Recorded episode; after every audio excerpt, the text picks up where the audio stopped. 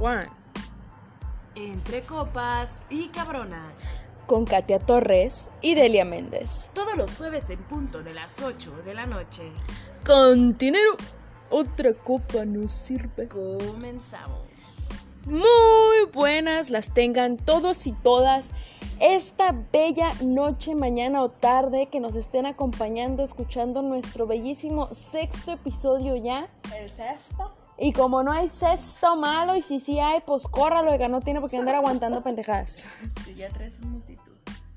No, yo hablaba del sexto malo. Ah, mira, toda estúpida la mujer. Que dirá Dios de mí. eh. Oye, a ver, entonces, ¿de qué vamos a hablar en este sexto episodio? En este maravilloso sexto episodio vamos a platicar sabrosamente de estos frutos que recogemos en, en nuestra historia de vida, de cuando vamos en picada al señorismo. Señorismo. Y fíjate, muchos creen que a los 20, perdón, muchos creen que ya a los 30 es cuando entras a la etapa del señorismo, pero no, señores y señoras. El señorismo inicia a los 20 años. Hay unos más prematuros que inician eso a los 14 años, ¿verdad? Pero en promedio pues inicia a partir de los 20. Sobre todo si eres foráneo, estás estudiando. Pues mira, los toppers son toda una bendición para ti, ¿no? Y Claro. los peleas a capa y espada. y te emocionas en toda esa sección de platos y... Y de limpieza, uh, por supuesto. Te emocionas más por comprar un, un trapeador que, un, que una caguama. Eh, depende del nivel de señorismo que lleves y los problemas de alcohol que tengas. Eso también es muy importante mencionar. Pero sí. sí, definitivamente. Otro, otro, ¿cómo se les puede decir? Como síntoma de que ya estás entrando al señorismo, por lo bajito, pues sería eso, ¿no? El, el estarte peleando por los toppers.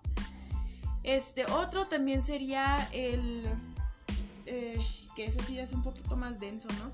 Que se llega el fin de semana y pues tú siendo joven, ¿verdad? Un jovenazo, dices, no, mira, ya viernes, el cuerpo lo sabe y vámonos por el 24 y, vamos a ponernos criminales, ¿no? Cuando ya empiezas a entrar en el señorismo, dices tú, viernes, el cuerpo lo sabe, Netflix en chill, tengo chance de lavar mi ropa, de adelantar trabajo. Y pues si acaso un seisito nada más ahí en lo que ando trapeando. Claro, o sea, bien importante que no falte. La sacudida, la movida de muebles, doblar y acomodar todo en la casa. La limpieza a profundidad, porque pues en la semana obviamente no se tiene el tiempo con estos ritmos de vida tan apresurados que llevamos. Eh, pues obviamente requiere un tiempo adicional que durante la semana laboral o académica pues no podemos tener, ¿no? Así. También otro de los síntomas es cuando si tú fuiste un, un jovenazo, jovenaza tan excéntrica como yo para vestirse, ya entras al señorismo. Cuando ves cierta ropa y dices tú, ay, qué bonita está, pero qué ridícula me vería yo con esa ropa. Definitivamente. Claro que O sí. también como la vez esta que, que hicimos como que este throwback, la- las morras y tú y yo, de vestirnos como nos vestíamos en la, en la adolescencia. Qué feo. Dios mío, hay fotos, ¿eh? hay evidencias de ese, de hecho, ese hecho social, están ahí guardadas bajo llave. Porque realmente era muy penoso, o sea, ya vernos a los que, ¿cuántos años teníamos? Como 20, 20 21 Más o menos. más o menos. Y ver esas fotos de cómo nos vestíamos de, de, de adolescentes. ¡Ay, no, qué pena! No sé cómo me animaba a. Y muy orgullosa de haber andado en la calle. Uy, sí, claro. Yo siempre he sido muy ñoña para ropa, ¿no? En general, nunca... Pero, precisamente hablando de, de- de este aspecto visual, a mí me pasaba desde muy, muy morrita que teniendo escasos 13, 14 años, pues yo era una persona muy desarrollada, ¿no? Tenía mucha personalidad. Entonces, pues yo iba a las tiendas, al súper, al, al- al mandado, ¿verdad? Y a mi mamá. Y, y los niños paqueteros, o sea, había morros paqueteros de mi edad y me decían, gracias señora. Y yo, Chinga tu madre, pinche lepe, traes el mojo colgando igual que yo.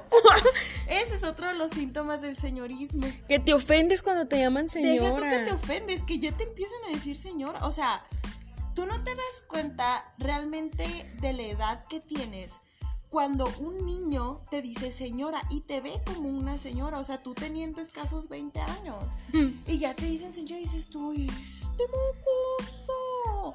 Pero después te das cuenta, ya sacando cuentas, obviamente, pues que sí fácil pudiera ser tu hijo, pues, ¿no? Claro. Digo, con lo adelantado que está la tecnología juvenil, ¿verdad? Sí, por supuesto. Incluso, sobre todo porque para los niños el- el- el- la edad no, no tiene realmente un, un cronómetro adecuado.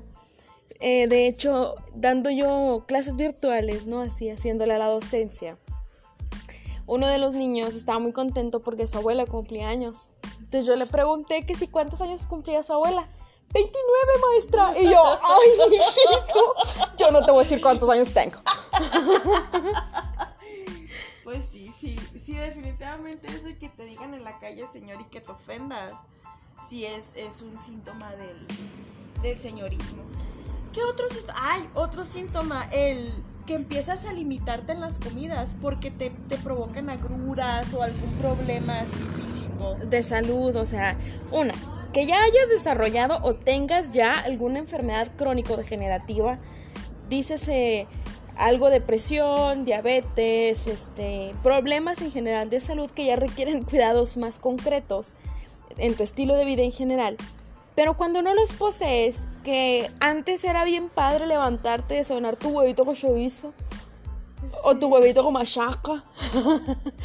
y que ahora dices tú, después de tal hora de la tarde ya, Ya no, no puedo, puedo comer, tal cosa. O ya no, es más, voy a cenar a las 6 de la tarde porque de en adelante no puedo dormir.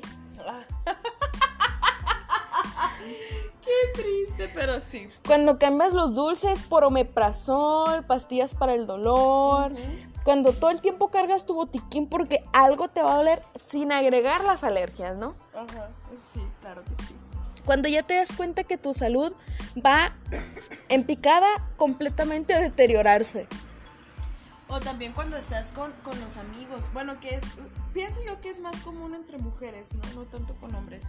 Que no dudo que sí pase, pero obviamente nosotros estamos más rodeadas por mujeres que por hombres. Bendiciones. Entonces, sí, está, sí es como que un poquito más común, por lo menos entre nosotras, el que, pues la bolsa, ¿no? La bolsa que... Ese es otro síntoma, que tu bolsa se convierte en una bolsa de Mary Poppins. O sea, que vas a sacar y, y traes de todo, ¿no? Por si acaso, por si se ofrece. Pero lo que quiero llegar yo es que con, con el medicamento, es que no falta el, ah, vamos a echarnos un cigarrito. Y oye, que el encendedor, que nadie trae encendedor. Y entonces empiezas a hurgar en la bolsa de Mary Poppins el, encendedor. Y en lo que estás buscando el encendedor, empiezas a sacar cosas porque pues te estorban para encontrar el encendedor. Y pues sacas las cajas que del omeprazol, que de, para el dolor de cabeza, etcétera, etcétera, ¿no? Y empiezas de que, ay, Gasha, ¿dónde conseguiste estas? A mí me hacen mucha falta. y empieza un diálogo profundo para hablar sobre, sobre las, pastillas. exacto. Ay, qué feo caos.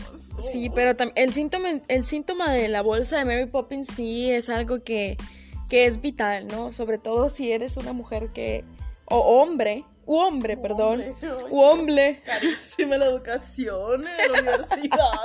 una despensa, Eh, que, que, que pasas mucho tiempo fuera de tu casa por cuestiones laborales, académicas o incluso hasta personales, ¿no? Que, que prefieres trabajar fuera de casa porque en casa no logras este, concentrarte o tener un lugar adecuado para poder realizar tus actividades, que empiezas a cargar de todo, o sea, traes que la pasta de dientes, tu cepillo, peine, desodorante, que nunca están de más, ¿no? Por aquello de un one night stand. Este, hay gente que carga hasta incluso un cambio de ropa en, en su bolsa, en su mochila, mínimo ropa interior, ¿no? Pero yo conozco gente que carga la bolsa completa. Una vez conocí una persona que siempre me platicaba que durante una temporada de su vida siempre cargaba una pequeña mini maleta en la cajuela de su carro, por si acaso. No está de más, supongo yo. Claro. No, pero es que eso también tiene mucho que ver con el estilo de vida que, te, que tengas. Pues, o sea, sí, definitivamente es el síntoma en sí del señorismo, cuando vas de picada al señorismo, teniendo una bolsa de Mary Poppins, es que de, de repente es un, no sé, me corté con, no sé, el- la, la hoja del cuaderno Sí. y estás en alguna parte en un café, vamos a suponer. Y esta señora que va en picada al señorismo, esta morra, te saca una caja de, de, de curitas, pues. Entonces es como que, ¿por qué traes curitas? Ay, pues es que por si se ofrece.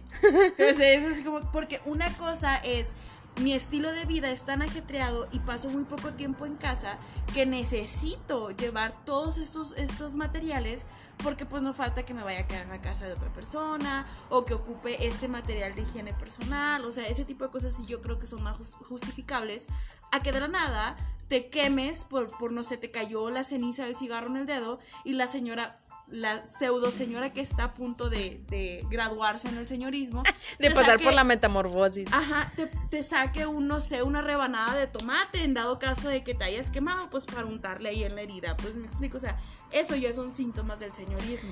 Otro de los síntomas también del señorismo es cuando ya cargas tu lunch para todos lados. O sea, de que me tomé mi tiempo del recalentado de la comida cena de ayer, me llevé en mi topercito, este, donde ya realmente te, cuidas en ese aspecto de no voy a andar pasando hambres Ajá. y no tengo chance de salir a corretear Ya mi comida. metabolismo no funciona igual. Sí. Y me va a dar el mal del puerco 40 minutos después de los 15 en los que voy a invertir comiendo. Me voy a llevar todo, ¿no? O sea, mi kit de la comida, quizás un postrecito, la bebida. Siempre andar cargando con tu botellón de agua. Oh, claro. Porque, Dios, no me deshidrato. Me deshidrato. Y aparte que es muchísimo más ecológico y práctico, ¿no? Ah, O sea, sí, tener claro. tu, tu propio botellón que utilizas diariamente, donde cargas tu agua y que además pues mides, ¿no? O sea, qué tanta cantidad de agua ingieres durante el día, que también es pues maravilloso. Otro de los síntomas ahorita que mencionas sobre de que ya llevas tu lonche para todas partes es el tipo de lonche que haces. Cuando ya vas a picar al señorismo, te vale madre que a las 8, de la- 7, 8 de la mañana que estás en clase, abres tu topper todo apestoso a huevo cocido. Ay, no. De esto es lo que me toca, o sea, y ya, ya te vale madre, pues, o sea, porque antes, o sea, pone tú en la secundaria, en prepa, sí, sí cuidabas que voy a llevarme que un sándwich, este, a lo mejor que un- una pizza, algo como que más juvenil, entre comillas, juvenil. Y ya cuando vas de picada, señorismo, te vale madre llevar tu topper con frijoles, con el arroz, o sea, es un, yo me tengo que alimentar bien, pues, no, o sea, no Sí. tengo que darle cuentas a nadie. La mi Es- proteína, Ajá, claro. O sea, sí, yo, súper balanceado. Yo tuve una temporada de, de ser este godi gay, o perdón, pues godines, ¿no? O sea, de vivía esclavizada de una oficina. Y pues obviamente aparte de la hora de comida, también implicaba que tuviera que estar saliendo constantemente. Entonces a mí lo que me mantuvo de pie durante toda esa temporada eran las latas de atún. O sea, sí, o sea, directo de la lata no hay bronca, yo ocupo comerme algo porque me está llevando a la fregada. Y más de las que ya traen verdurita. Uf, Y no, me gusta. O sea, muy buena cantidad de energía para aguantar un poco más, pues, ¿no? Que, que sin comer la fruta indispensable, la cantidad de azúcar necesaria para seguir sonriéndole a los clientes.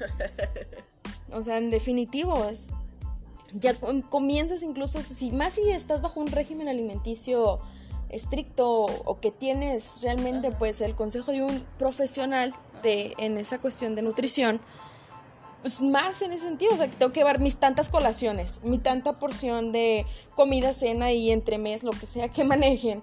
O sea, también eso ya es súper importante para ti. Ancina es. De Como también es súper importante para aquellos que van de picada al señorismo. El ver el día así súper soleado. Cero, o sea, obviamente tú joven dices, ay, qué rico para estar en la playa, con una cerveza y súper a gusto, ¿no? Tú ves el clima súper soleado y es un día perfecto para lavar ropa. Claro, donde ya tu, tu vida, tu horario, tus planes dependen del clima. Ajá. Que incluso te llegas a poner de mal humor. Cuando es el día de lavar ropa y está nublado. Ajá. O sea, si te pones de mal humor por eso, pues. Eso también es muy. muy de, de picada el señorismo, es otro síntoma. Claro que sí. Cuando ya tu tía, tu abuelita, la- o sea, las, las tías, las abuelitas y te invitan a tomar café. Donde ya literal eres invitada a tomar café. Ya puedes opinar en la mesa. Claro, o sea, ya, no eres... Es más, ya te sirven tu taza para que te prepares el café. No tienes que ser la, la niña que tiene que poner el agua para, para hervir el café y, y darles a las señoras. No, tú te sientas porque ya tienes un lugar en la mesa. Sí, por supuesto. ¿Cómo de Oh, que no? Sí, claro que sí. O que te piden la opinión. Es, o sea, que ya puedes, o sea, es, es ya tanto tu señorismo que ya puedes opinar en pláticas de señoras. Sí. Desde, ay, la comida fulanita, ay, tengo ganas de hacer este postre, fíjense que estoy pasando por esta situación en mi matrimonio, ¿ustedes qué opinan? Y ya te incluyen en la plática. O sea, tú ya formas parte del comité de la taza de té de las seis. o de café, ¿no? También una de las, una, hay una particularidad o peculiaridad del señorismo, que tu tono de voz cambia.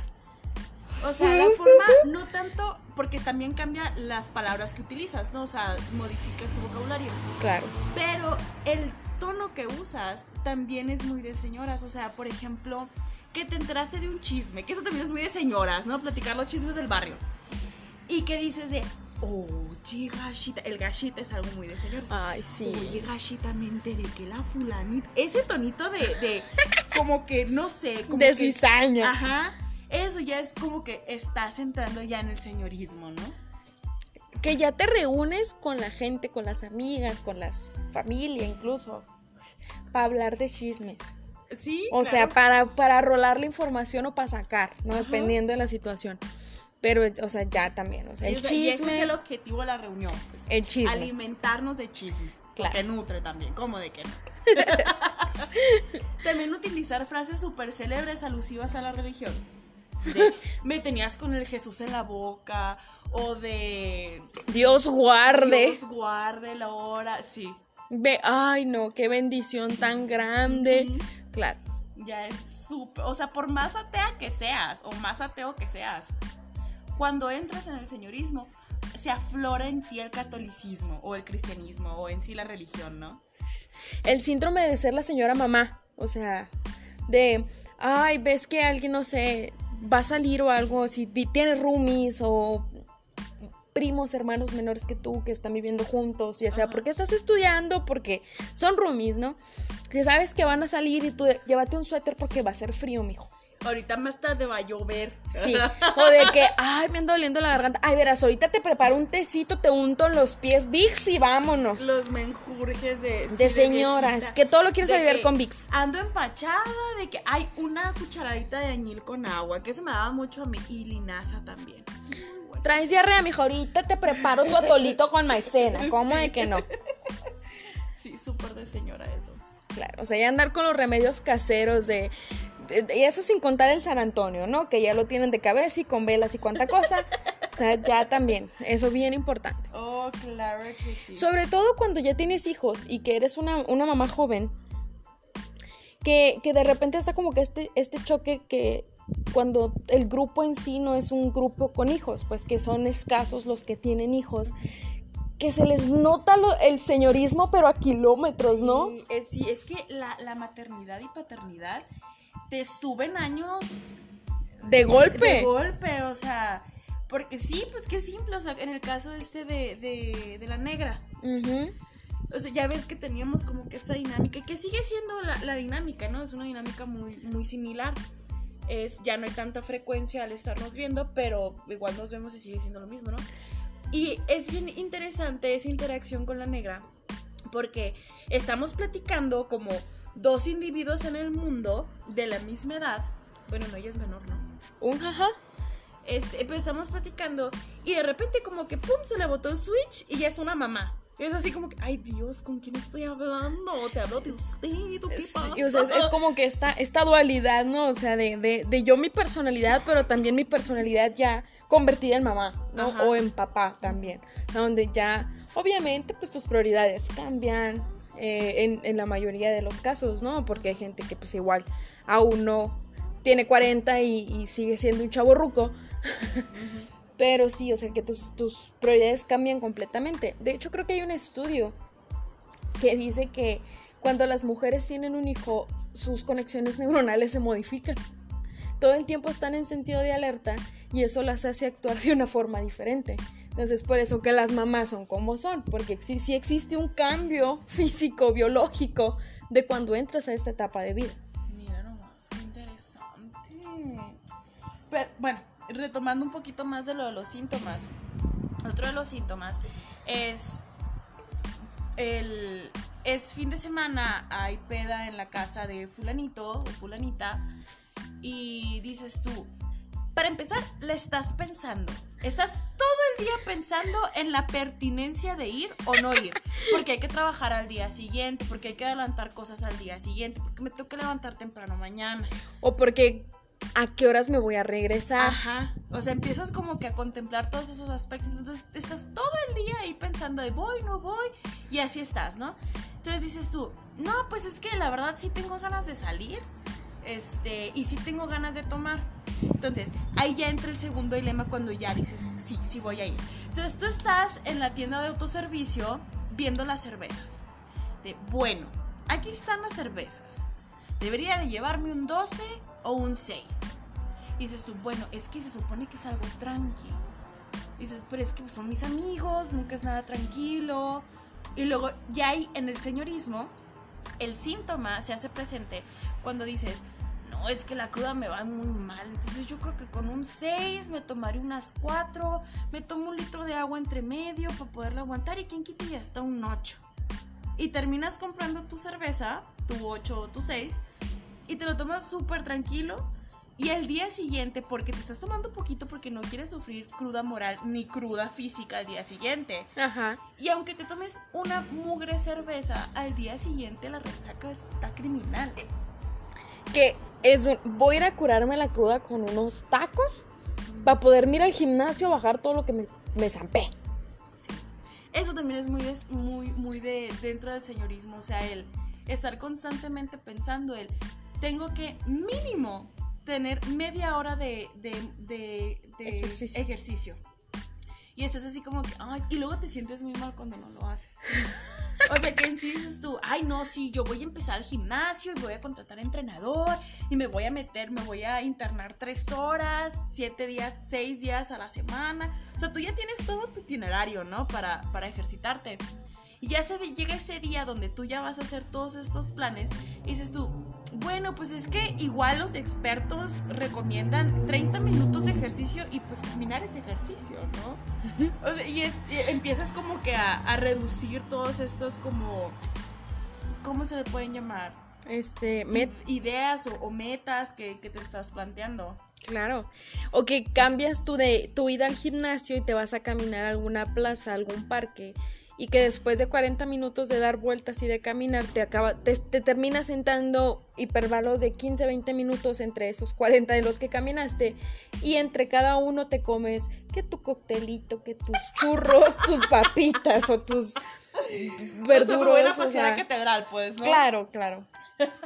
Ay, que por cierto, que eso también es del, el- es del señorismo que quiere, que quiere hacer ejercicio, pero que está frustrado y hace esa misma técnica que tú estás diciendo de voy a dar unas vueltas y a la plaza, catedral, bla, bla, y me voy y me zampo todo lo que venden ahí. Y en eso ves a este grupo, este club de ciclistas que te pasan enfrente tan joviales, tan llenos de energía, tan fitness. Sonrientes. O gente que anda corriendo. Ajá. Y tú de, alguien te viene siguiendo. ¿Estás bien? No, corres por tu voluntad. ¿Qué te pasa? Ay, Ay, qué raro. Y tú te, te empinas tu champurro, pues no, o sea. Ay, qué feo caballo. Otro síntoma es que te emociones por las promociones en el súper. Ay, sí. Güey, está el Suavitel 2 por 1 Ay, mira, el jabón que quería comprar otra vez, ¿te acuerdas? Lo encontré en un ofertón. Cuando ya le inviertes, también hablando de, de promociones y de este tipo de cosas que compras, ¿no? O sea, por, por, por tu salud, bienestar y de uso personal, cuando inviertes en las cremas, gacha. Oh, sí. Que la crema para la noche, que para la arruga, que para... Las patas de gallo, que el ceño fruncido, que, que ya estás pensando en invertir en Botox y ese tipo de cosas, o sea. Ay, qué feo caso. Ya sé. O cuando, por ejemplo, yo, yo que he estado durante un buen tiempo fuera, porque me fui a estudiar y pues ya me quedé yo a- allá, ¿no? Probando, probando el sueño capitalino, diría la, la mujer aquella. Y otras cosas. Y otra. ¡Ay! por Dios. No niegues la. Este, cuando te vas de tu, de tu ciudad de origen o de tu pueblito o de cualquier lugar, o sea, que migras a otro lugar por metas personales Por o lo que que sea, sea, trabajo, y que regresas y después de mucho tiempo ves a tus primitos o incluso a la gente que tiene sobrinos, ¿no? Yo creo que no tengo. Mm. Y que los ves y dices tú, ay, este es el niño cagón que me dejaban a cuidar cuando tenía tantos años. Y que después te enteras de, güey, están en la secundaria. O de, mamón, van a entrar a la prepa. Y tú de, "¿Ah? ¿qué? Y te miras en el espejo y dices tú, voy a vida. ser la tía rica y exitosa, no hay pedo. Aunque sea mi primo, güey, le voy a decir que soy su tía porque ya me veo muy vieja. Que yo creo que, fíjate, esta, esta etapa de los 20 sí hay, hay como que mucho. ¿Cómo se le puede llamar? Como que esa especie de choque de muchos aspectos. Justo por eso que tú mencionas, pues, de ahorita yo estoy viendo a este morro, esta morra, sobrino, primo, whatever, que a mí me tocaba que mi tía me lo mandara para cuidarlo. Y ahora resulta que ya está este, viendo qué, qué va a pasar con la inscripción para la universidad. Dices tú, dude, no estoy tan vieja, pues, o sea, ¿cómo? Entras como que en esa especie de impacto, pues, de... Hay cosas a las que tú aspiras que dices tú, es que yo cuando estaba chiquita, yo lo veía para gente muy grande. Claro. Y ahorita yo estoy haciendo estos trámites del seguro social para tramitar todos estos documentos. Y es como que un, güey, pero apenas tengo 20, ¿qué estás haciendo? Como también pasa esto otro de, a la torre, qué grande está mi sobrino, qué grande está mi primo, prima, que me tocó a cuidar, pues, ¿no? Sí, incluso cuando ya entras como que en este, en este, esta estampada de pared, porque por lo menos a la generación de, de nosotros, eh, de los 90 para acá, que 90 2000, en, ese, en esa década aproximadamente, que nuestros padres tenían 3, 4 chamacos, o por lo menos dos o tres, pero ya tenían por lo menos la mayoría de tus amigos sabías que tenían una casa propia, no que pagaban renta, que incluso sus papás tenían carros y no uno, tenían dos carros y que su papá y su mamá era más usual que el papá trabajara, pero también había ya mamás trabajando, pues, ¿no? Y que era un, güey, yo ni de mesera me quieren agarrar, pues, ¿sí me explico? Sí. Todavía, todavía recibo pensión educativa de mis padres. Así. ¿no? O sea, que entras como en esta crisis donde tu expectativa de vida es que yo para los 25 ya voy a estar con casa, carro, hijos, carrera y la fregada y casados, ¿no? O sea, en general, cada quien su, su plan de vida y lo que quieras. Pero que realmente llegas a los 25 y ni siquiera te has titulado. O sea, que alguien me explique, pues, qué pasó en esa línea cronológica del tiempo que esta generación ni siquiera va a decir, ah, pues voy a trabajar tantos años, mi plaza y mi pensión. ¿Sí me explico? Y todo ese, es, ese discurso que estás diciendo en este momento es también un síntoma del señorismo. Ajá. Cuando ya sientes que se te pasó la vida y que no has Sí, hecho nada. Definitivamente. O las eternas, o las eternas damas nunca novias, ese también es otro síntoma del señorismo. Sí. De las personas que sí desean casarse, formar una familia, tener un compañero de vida, formar, formar este, este, esta asociación ante el Estado y ante la ley de Dios para los que son creyentes. Ajá. Y que, oye, o sea, ya se casaron todas mis primas, tienen hijos y la madre, y yo sigo siendo soltera, y que empieza como que esta crisis de la edad de, güey, se me está pasando el tiempo. Oh, sí. Claro que sí. Pues bueno, Delia, esos son uno de los miles de síntomas que, que se presentan ya cuando vas de picada al señorismo. Los invitamos, muchachos, muchachos, ¿verdad? A que nos cuenten cuáles son sus síntomas y si realmente ya están entrando en esta etapa o si ya, ya están por graduarse del señorismo. Claro que sí. Pues esperemos que hayan disfrutado hablar de las vivencias que tuvieron en su juventud o de las que están pasando actualmente y que realmente les haya sido tan agradable este momento con nosotras como lo fue para nosotras también. Ancina es, entonces nos vemos, bueno, nos escuchamos el próximo jueves aquí en Entre Copas y Cabronas. Hasta pronto.